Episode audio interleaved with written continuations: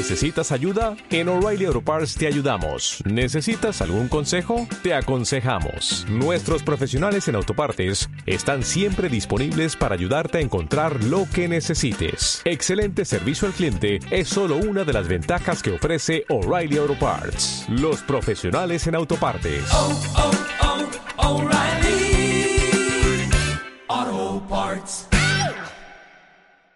Presentamos al profe, dale. Ciencia en el aire. Y para Porque todo cuerpo que se sumerge en un líquido experimenta un empuje de abajo hacia arriba igual al peso del volumen del líquido desalojado. Es el principio de Arquímedes. Arquímedes, ese que cuando lo descubrió dijo Eureka. Muchos mitos dando vueltas por ahí. En Mira quién habla, el conocimiento científico tiene la palabra. Con el deber de no divulgar más onceras y respuestas rebuscadas, el profesor, doctor en astronomía, Guillermo Goldes, trae la papa y nos siembra algunas dudas. Bueno, profe querido, ¿cómo va? Bienvenido, ¿Qué buen tal? día. ¿Cómo, andas? ¿Cómo andan todos? Excelente, muy bien, muy Bueno, bien. Qué suerte. Muy bien, y, y Eh, venía... acercate un cachito porque se escucha muy, muy bajito. ¿Se escucha bajo? Ahora Bien. si te acercas se escucha Ok, ok, ya más cerca Hemos me venido impresiona ya un cuatro. poco. Sí. Venía escuchando la radio y varias, varias cosas me, me llaman a hacer algunos comentarios. Bueno, ¿cómo no, Entre profe? ellas que el, el día martes a la tarde anduvimos por la zona de Altagracia con nuestro proyecto de turismo científico Sí. y en un momento llegamos al borde del potrerillo De la reta. de la reta De Horacio. Sí.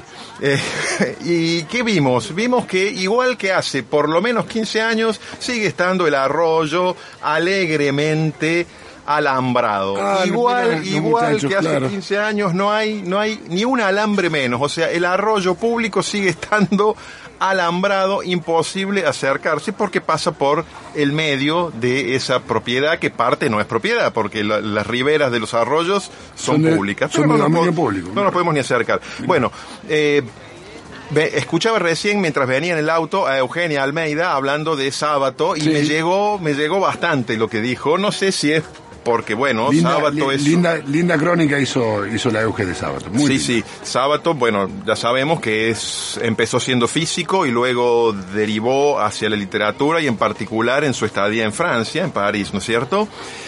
Eh, discrepo un poco con lo del pesimismo. Yo he leído obras, bastantes obras de Sábato, y en todas he encontrado rasgos como de pesimismo, y ni hablar Sí. la época en que hizo pintura, ya muy de grande, Sí, que es atroz, es atro- es hermoso, pero es- son realmente atroces las pinturas, pero eso es, es post-Conadep, digamos, ¿no es cierto?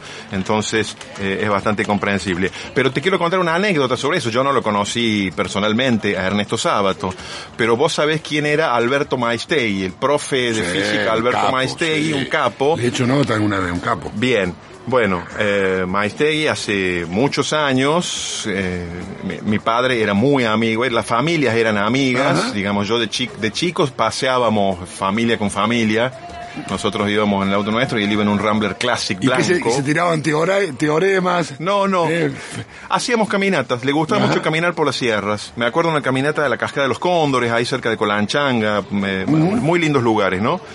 Y era una persona de muy buen humor, además. Pero ya de grande, un día me citó y me mostró, abrió una cajita y me mostró lo siguiente. Una notita manuscrita por Ernesto Sábato, dirigida a su sobrino, Jorge Sábato, un físico muy reconocido, escrita cuando él estaba en París. ¿Y qué le decía esa carta? Le decía algo así como, no recuerdo las palabras exactas, estoy abandonando la física, ¿sí? Así que te encargo que continúes el libro de enseñanza de la física que yo empecé, le decía a Jorge Sábato, porque yo no tengo energía para seguirlo más. Y ese libro es el libro más conocido de enseñanza de la física en toda Latinoamérica que escribieron Jorge Sábato y Maestegui en conjunto. Lo había empezado Ernesto y Maestegui una vez me mostró eh, en, en un pedacito de un cuaderno manuscrito firmado por Ernesto. eh, uh, qué lindo, profe. bueno, un, un- un documento realmente impresionante, ¿no? Impresionante. Y me vino a la cabeza eso. Eh, de más está decir que admiro mucho la, la literatura de Sábato, ¿no? Bueno, Yo les había prometido la semana pasada cuando hice esta especie de informe del tránsito improvisado, ¿se acuerda? Hoy tuve que salir antes porque de nuevo había congestiones en esa zona, entonces tardé más o menos dos horas en venir de casa hasta aquí porque salí mucho antes, salí mucho antes, ¿no? Pero yo les había prometido charlar un poco de algunos, algunas tareas que requieren pronósticos meteorológicos, pero muy, muy, muy, muy detallados.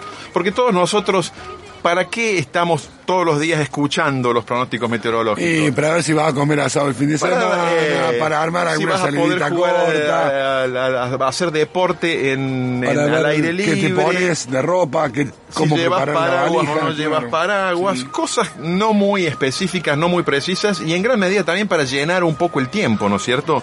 Pero resulta que hay tareas que dependen muy críticamente del estado del tiempo y para eso se demandan muchas veces pronósticos del tiempo que no abarcan toda la provincia, ni toda la ciudad, ni siquiera todo un barrio, sino que necesitan abarcar una extensión de terreno, de territorio muy chiquita y una porción de tiempo muy precisa.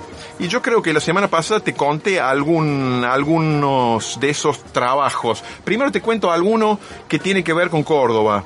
¿sí? Eh, uno muy claro es lo que ocurre en el aeropuerto de Córdoba, ¿no es cierto? Vos sabés que los aviones suben y bajan, despegan y aterrizan en el aeropuerto y la mayoría del tiempo los aviones comerciales circulan a una altura que está encima de las tormentas, no les molestan. ¿Sí? Pero en el momento de descenso y ascenso, si hay tormentas, tienen que atravesarlas. Y los aviones con los vientos, que son más o menos constantes, no tienen mayor problema. ¿sí?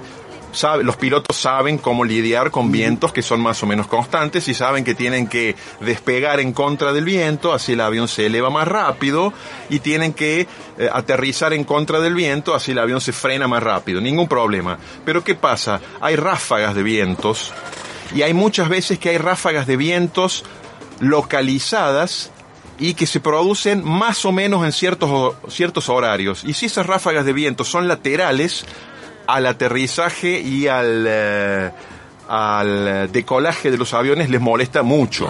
Puede, puede producir incluso accidentes, ¿no? Entonces, las empresas de aviación y el mismo aeropuerto de Córdoba necesitan tener a la hora que suben y bajan cada uno de los vuelos, ¿m? precisiones sobre los vientos y en particular los vientos laterales que hay encima del aeropuerto. Y eso requiere un pronóstico muy, muy, muy preciso, muy detallado y en muy espacio minuto y en minuto. tiempo, claro. muy minuto a Claro, minuto, porque es ¿Cómo habitual que a determinadas horas de la noche haya ciertos vientos que complican. Las ráfagas de viento no se pueden pronosticar de a una, no, no se puede decir a las 11 y 25 va a haber una ráfaga para tal lado, pero sí se puede pronosticar que en ese periodo va a haber ráfagas cambiantes. Entonces, eso ayuda a las empresas de aviación a acomodarse a- al clima y eventualmente reta- retrasar una salida. El, el famoso no, no, ahora bajamos en Rosario. Me, me ha pasado estar arriba del aeropuerto, por corre un rato largo. No, bueno, ahora nos vamos a Rosario, bajar en Rosario, esperar un rato largo y después volver Sí. a salir a Córdoba o alguna vez hacer noche en Rosario. A mí me ha pasado con Mendoza también, viniendo de más lejos, bajar en Mendoza en vez de en Córdoba. Con, lo- con los aviones y la carga de combustible también hay otro tema. Eh, el, el momento de carga de combustible de los aviones es muy crítico en el sentido de que si hay tormentas eléctricas probables, es muy peligroso. Entonces, entre las previsiones que hay que tener muy precisas alrededor de los aeropuertos, es si hay probabilidad de descargas eléctricas. Y eso también hay detectores especiales que se llaman molinos de campo eléctrico que permiten decir, bueno, la probabilidad de que caigan rayos en este espacio de tanto por tanto, un kilómetro por un kilómetro y en a determinada hora, es tanto por ciento. Y en base a eso, los... eh, las empresas de aviación y eh, los asistentes de los aeropuertos regularán cuándo hacen la carga y descarga de combustible. Una que tiene mucho que ver con Córdoba. En invierno, todos los inviernos hay, lamentablemente, en invierno y en primavera, agosto, septiembre, es la época de incendios de campo, incendios forestales. ¿Cuál es el factor crítico que hace que los incendios se vuelvan incontrolables? El viento. Entonces, hay que saber en forma muy precisa alrededor de los focos de incendio cómo está ahora el viento para saber hacia dónde va a ir el incendio en unos pocos minutos. Y eso es algo que desde el Observatorio Hidrometeorológico este año pasado se Bien. estuvo haciendo, mandando en tiempo real a eh, a bomberos y a defensa civil el mapa de dónde están los incendios y alrededor para dónde van los vientos. Y si querés te cierro con una más que para mí fue muy, muy novedoso. Yo no sabía de esto, que, pero lo contó en una reunión el, el ingeniero Rodríguez, que es el coordinador del Observatorio Hidrometeorológico. Nos dice, ¿ustedes saben cómo se cargan cereales en los puertos? Por ejemplo, en la zona de Rosario, lo que hoy se llama hidrovía, pero que es el río Paraná, ¿no es cierto? O el puer- los puertos de la zona. Bueno, el, el grano está en unos silos y Sí. con cintas transportadoras va y se carga en las bodegas de los barcos a granel. Y el grano tiene que estar siempre aireado y seco. Tiene que estar muy seco, la humedad lo arruina. Pero resulta que, como casi todo en los barcos, la apertura de las compuertas de las bodegas es un proceso lento que tarda más o menos media hora desde que vos apretás el botón hasta Mirá que se completa. Mirá. Si durante esa media hora Llueve. llueve, Te caga la, te caga la carga. Exactamente, porque Caga- queda el claro, grano, el grano, mojado claro. y después en el trayecto fermenta y no sirve más. Y son millones y Millones, Entonces, los, los puertos cerealeros, y es un ejemplo, ¿no? Hay muchas otras operaciones que son críticas con la humedad. Los puertos cerealeros, para poner en marcha toda la operación de carga, necesitan estar seguros de que en un lapso de una, dos, tres horas no va a llover. Y eso sería fácil en un día como hoy en Córdoba, que uno dice no hay probabilidades. Bueno, Anda cargando. el clima en Rosario es Anda abriendo el baúl. Vos sabés que el clima en Rosario es un poco más Sí, claro, eh, más húmedo. lluvioso y húmedo que, que en Córdoba, ¿no? Bueno, esos son algunas de esas eh, de esos trabajos que requieren conocimiento de cómo va a estar el tiempo meteorológico al minuto y en una zona muy chiquita, eh, mucho más importante que lo que usamos nosotros todos los días, que es salgo con paraguas, no salgo con paraguas, me pongo campera, no me pongo campera o cargo la raqueta de tenis o mejor cargo el piloto. ¿Sí? Esa era la idea, la idea hoy.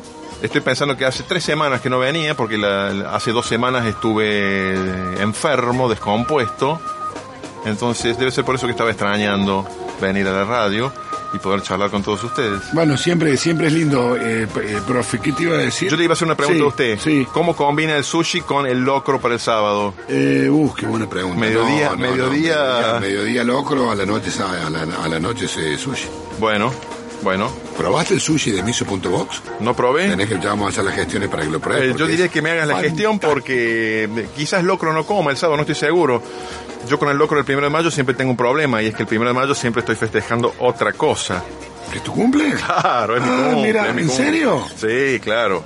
Mira. Siempre lo ha sido. Claro, Todos los primeros de Desde que mayo han sido mi Mira, cumple. Desde aquella época en que no había ni colectivos para, para que vinieran tus compañeros, tus amigos y compañeros de escuela a la fiestita, desde aquella época hasta hoy, en que tampoco van a venir porque El estamos niño que en soledad festejaba su cumpleaños el Día del Trabajador. Una Tra- imagen triste, trazábamos, ¿no? trazábamos un circulito así Sí. de unas pocas, como si estuviéramos en cuarentena casi, los que podían venir a pie, digamos. Sí, claro, está bien. Les que podían venir a pie. Sí, ¿Eh? sí. ¿Por qué se ríe? Lo, veo, lo veo muy... Imagino que ese argumento lo habrás utilizado también alguna vez para, Bueno. no, yo pobre que he cumplido los primeros de mayo y una infancia tan sola, tan solitaria y por eso. Y que la única que trabajó ese día fue mi madre, Sí, a la sí. cual le mando saludos, aunque no debe estar escuchando la radio. ¿Qué vamos a hacer? Así es esto. Así es esto.